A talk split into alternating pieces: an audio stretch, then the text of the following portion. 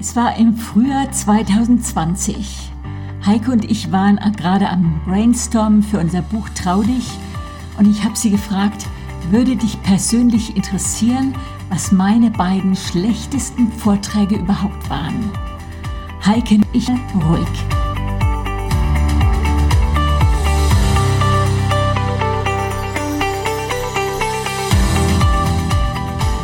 Du hörst den Podcast Body, Spirit, Soul lebt dein bestes Leben und ich bin Beate Nordstrand.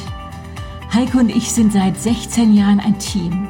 Wir haben das Lebe leichter Konzept und den Body, Spirit, Soul Kurs ins Leben gerufen und zusammen neun Bücher geschrieben. Von meinen beiden schlechtesten Vorträgen hatte ich ihr bis dahin noch nicht erzählt.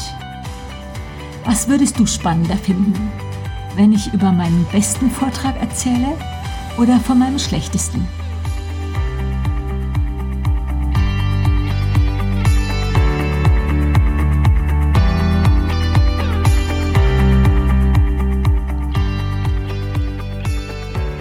Ja, wir alle lieben gute Geschichten.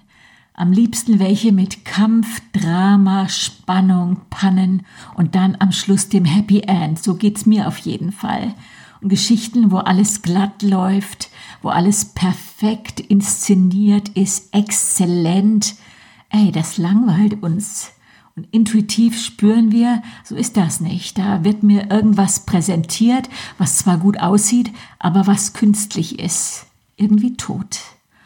Und im Buch Trau dich, das im März erscheint, erzähle ich gleich im ersten Kapitel von meinen beiden peinlichsten Vorträgen und davon habe ich bisher nur meinem Mann erzählt. Und jetzt erzähle ich dir von dem einen hier in diesem Podcast. Ich war fröhlich, gut vorbereitet zu einem vermeintlichen Frauenabend nach Süddeutschland gefahren. Das Thema war mein Körper, Freund oder Feind. Den Vortrag habe ich schon ganz oft gehalten, habe verschiedene Versionen davon, könnte den ohne Konzept und im Schlaf halten. Natürlich ist bei mir kein Vortrag wie der andere. Ich erzähle neue Beispiele, ich gehe spontan auf die Situation der Anwesenden ein. So denke ich, ist jedes Mal eine frische und neue Komponente dabei. Und als ich mit dem Auto vorfahre, merke ich, ey, das wird eine richtig große Veranstaltung. Männer und Frauen waren noch eifrig beschäftigt, die Halle vorzubereiten, bauten gerade ein sagenhaftes Willkommensbuffet auf. Und jetzt war es nicht die Größe der Veranstaltung oder der Halle, die mich so beunruhigt hat. Ich habe nur gedacht, warum sind da so viele gut angezogene Männer, die offensichtlich in meinen Vortrag kommen wollten und habe gestutzt und habe gedacht, ja, das ist doch ein Frauenabend. Das Thema war ja mein Körper, Freund oder Feind und ich habe jetzt überhaupt kein Problem damit, dass Männer meinem Vortrag zuhören. Aber wenn ich das vorher weiß und bei diesem Thema hatte ich einfach nur typisch feminine Beispiele eingebaut und jetzt sah ich, dass die halbe Zuhörerschaft aus gestandenen Männern bestand. Tja, mein Fehler.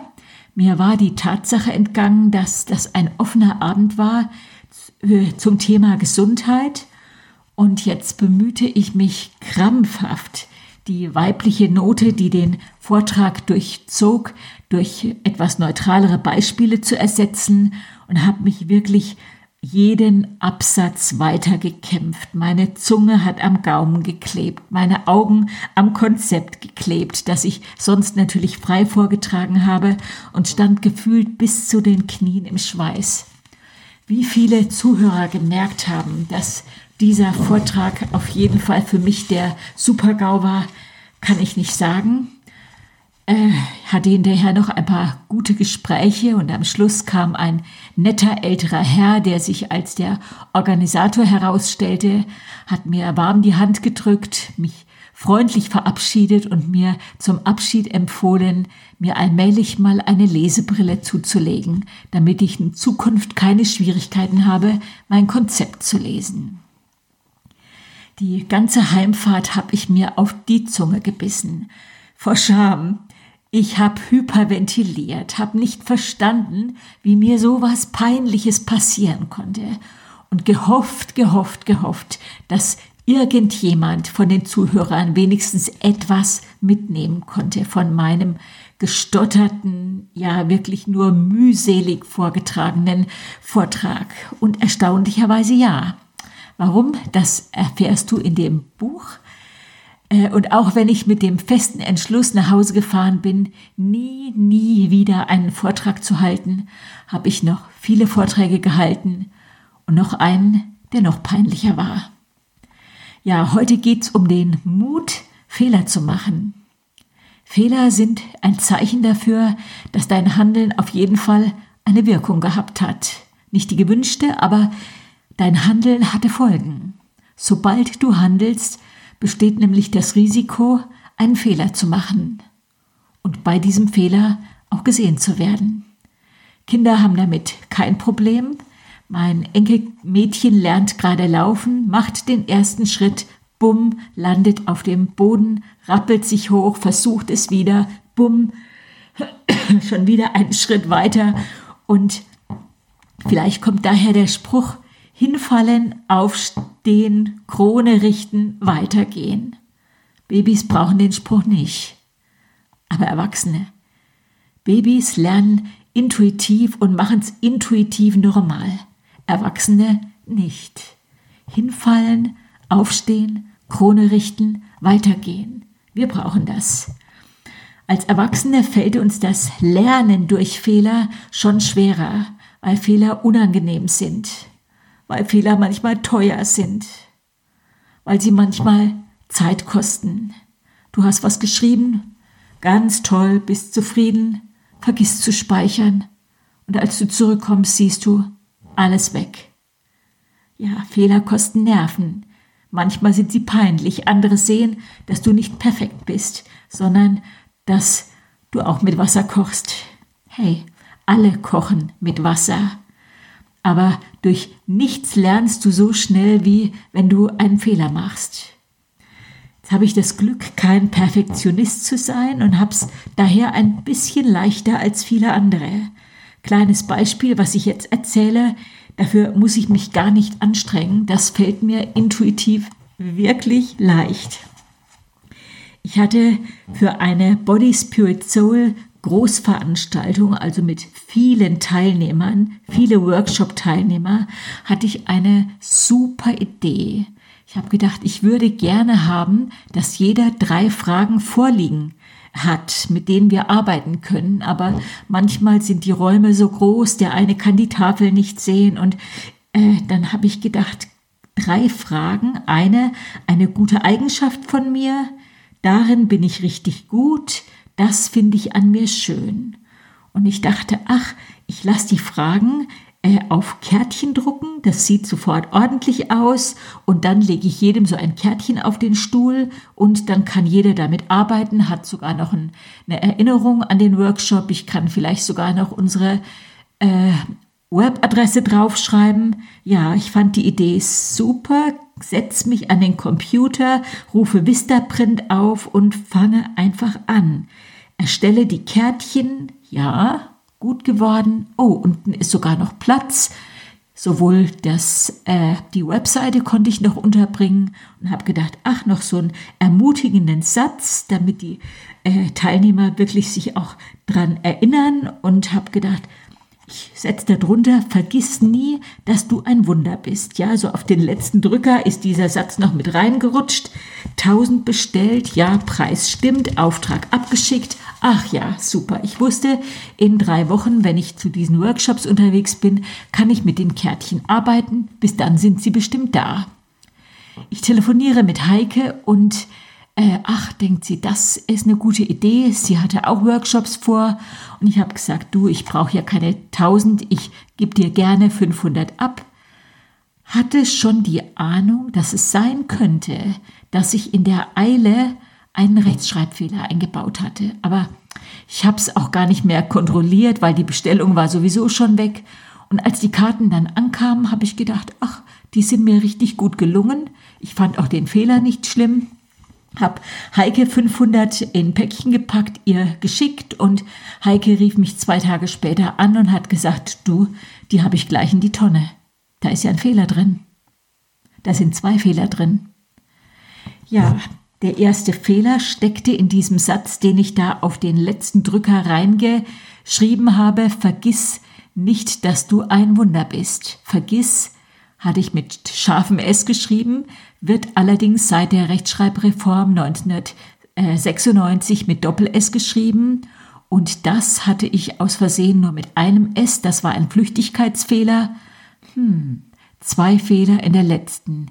Zeile. Heike hatte sich schon in die Tonne gekloppt und ich sagte, du Heike, eigentlich sind die Karten jetzt sogar noch besser. Jetzt lasse ich die Leute in meinem Workshop erstmal gucken, was denen auffällt. Und so habe ich es gemacht. Und ich habe die Kärtchen viel verwendet. Ich glaube, Heike hat mir sogar ihre nochmal aus dem Mülleimer rausgeholt. Und sie sind alle weg inzwischen. Und den meisten fallen die Fehler erst gar nicht auf. Die konzentrieren sich auf die Fragen, knabbern an den Fragen rum, die sehen das schöne Bild, was ich eingefügt habe, so ein kleines Feuerwerk. Und wenn dann jemand den Fehler findet, den Rechtschreibfehler, den ersten oder auch noch den zweiten, dann lobe ich die für ihre Genauigkeit und bekräftige, dass auch da, wo wirklich Fehler sind, wo wirklich Makel sind, wo wirklich Defizite sind, worauf es ankommt, ist, dass du ein Wunder bist. Worauf es ankommt, worauf es bei dem Kärtchen ankommt, waren die Fragen. Worauf es bei dir ankommt, ist doch eigentlich auch klar. Du bist das Wunder.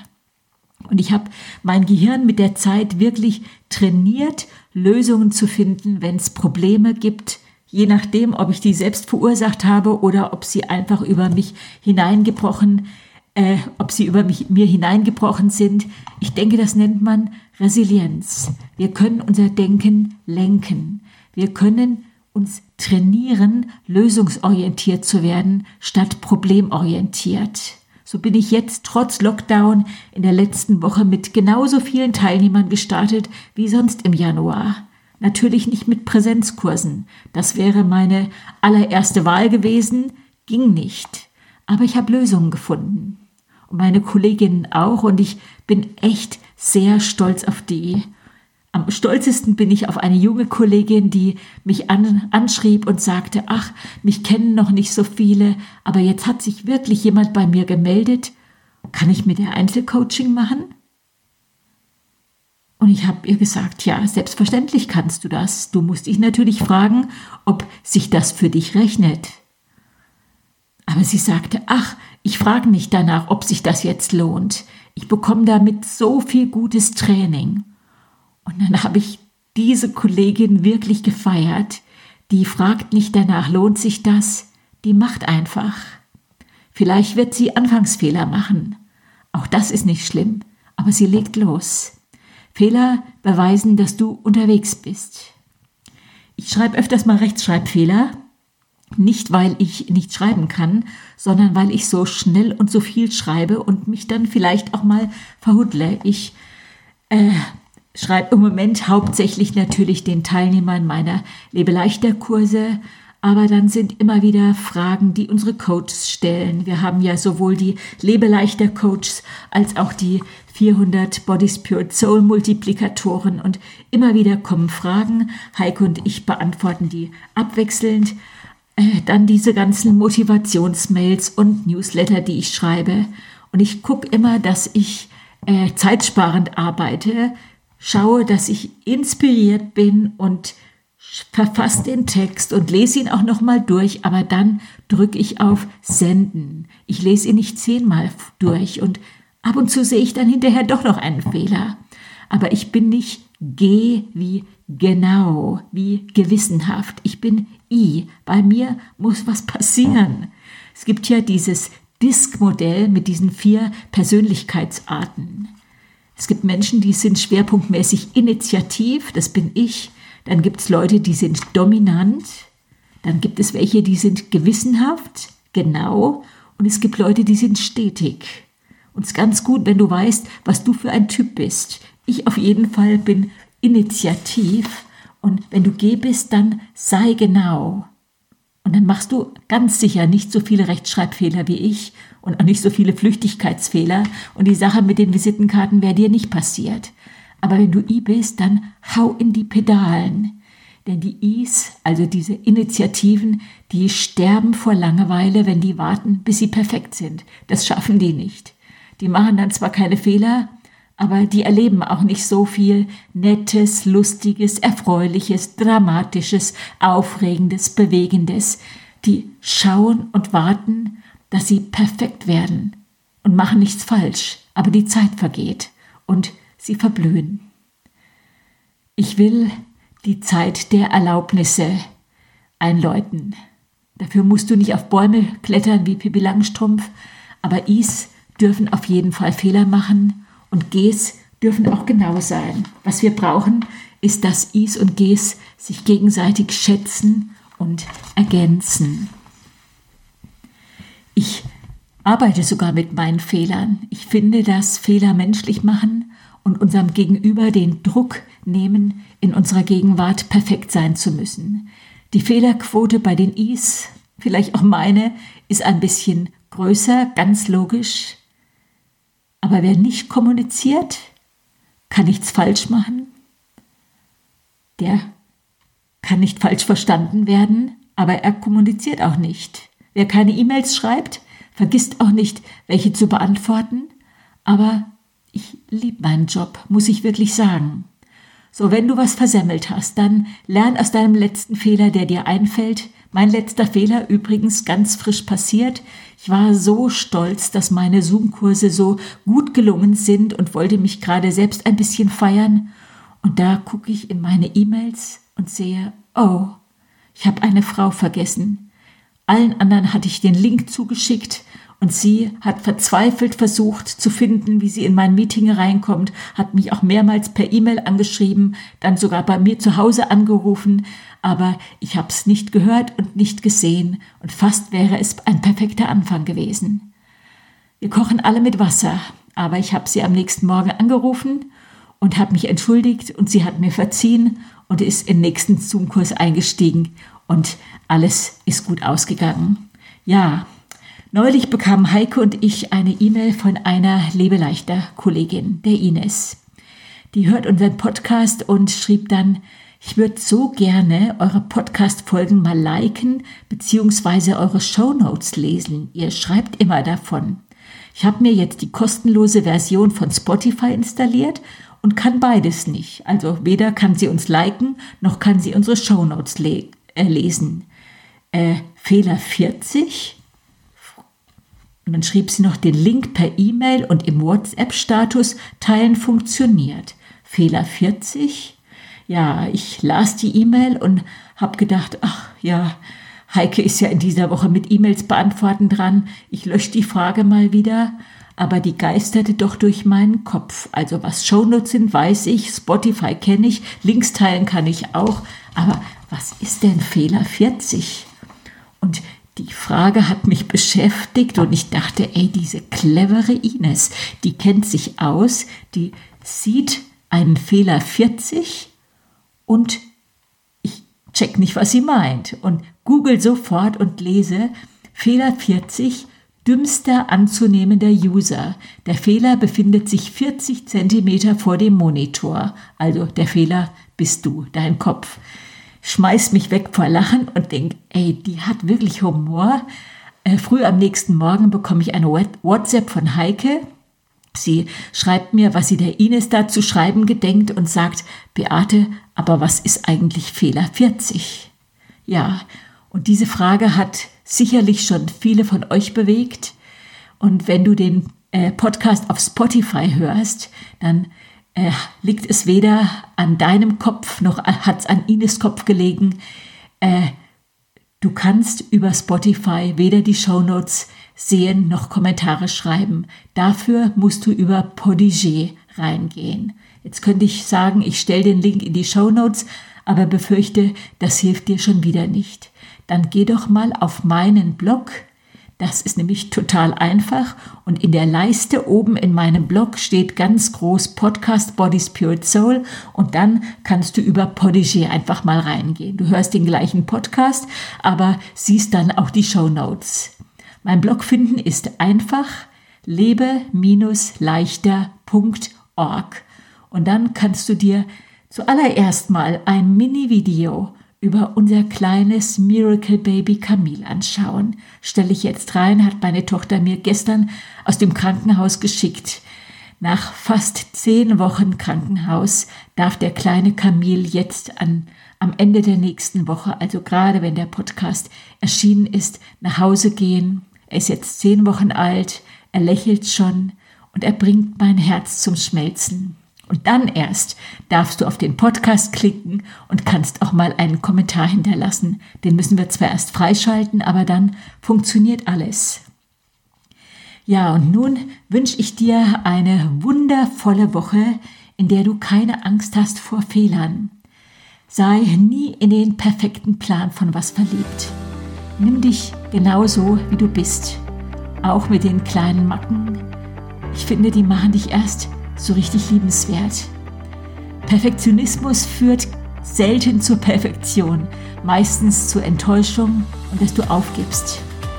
Es zählt nicht, wie oft du hingefallen bist, sondern dass du aufgestanden bist und weitergehst. Wie heißt es so schön? Hinfallen, aufstehen, Krone richten und weitergehen. Und jetzt geh weiter, keine Angst vor Fehlern und leb es. Dein bestes Leben. Deine Beate Nordstrand.